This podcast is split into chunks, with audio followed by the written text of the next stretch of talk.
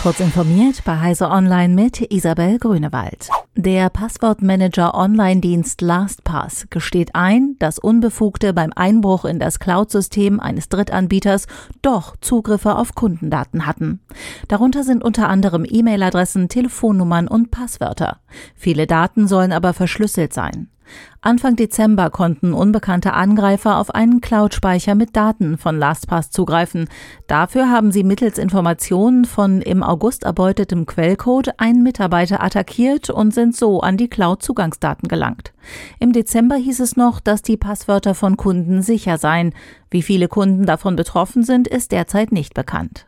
Um weitere Sicherheitsvorfälle vorzubeugen, gibt LastPass an, seine gesamte IT-Infrastruktur neu und mit weiteren Sicherheitsmechanismen aufgebaut zu haben. Die britische Zeitung The Guardian ist Ziel einer Cyberattacke geworden, offenbar mit Ransomware. Das berichtet die Zeitung selbst und erklärt, dass sich der Vorfall bereits am Dienstag ereignet hat. Teile der IT des Verlags seien betroffen, die Angestellten seien aufgefordert worden, aus dem Homeoffice zu arbeiten und geteilte Netzwerke zu meiden. Die Website sei weitgehend unberührt, Online-Meldungen könnten geschrieben und veröffentlicht werden. Bezüglich der gedruckten Ausgabe sei man zuversichtlich. Der Guardian gehört zu den weltweit meistgelesenen Nachrichtenmedien. Die von Elon Musk angekündigte Freischaltung der zuvor gesperrten Twitter-Accounts von US-Journalisten ist Berichten zufolge eine Einbahnstraße. Zwar sind die Accounts für andere Twitter-Nutzer wieder sichtbar, die von der Sperrung betroffenen Journalisten können jedoch keinen neuen Tweet setzen.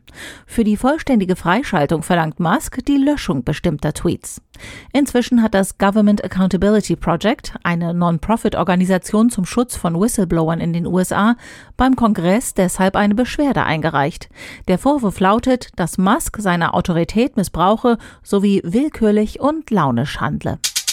Eine kurze Stichprobe in der Heise Online-Redaktion zeigt, ja, nach den Weihnachtsfeiertagen bleibt vielen tatsächlich etwas mehr Zeit fürs Spielen als im Alltag der vorangegangenen Monate.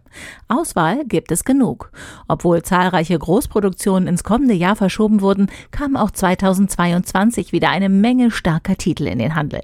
Das ist nicht nur Elden Ring-Entwickler From Software zu verdanken, sondern auch der starken Indie-Szene. Heise Online hat sich zehn herausragende Spiele angeschaut, die die freie Zeit über die Feiertage und zwischen den Jahren hervorragend ausfüllen können. Die Liste der Spieletipps und weitere aktuelle Nachrichten finden Sie auch an den Feiertagen auf heise.de.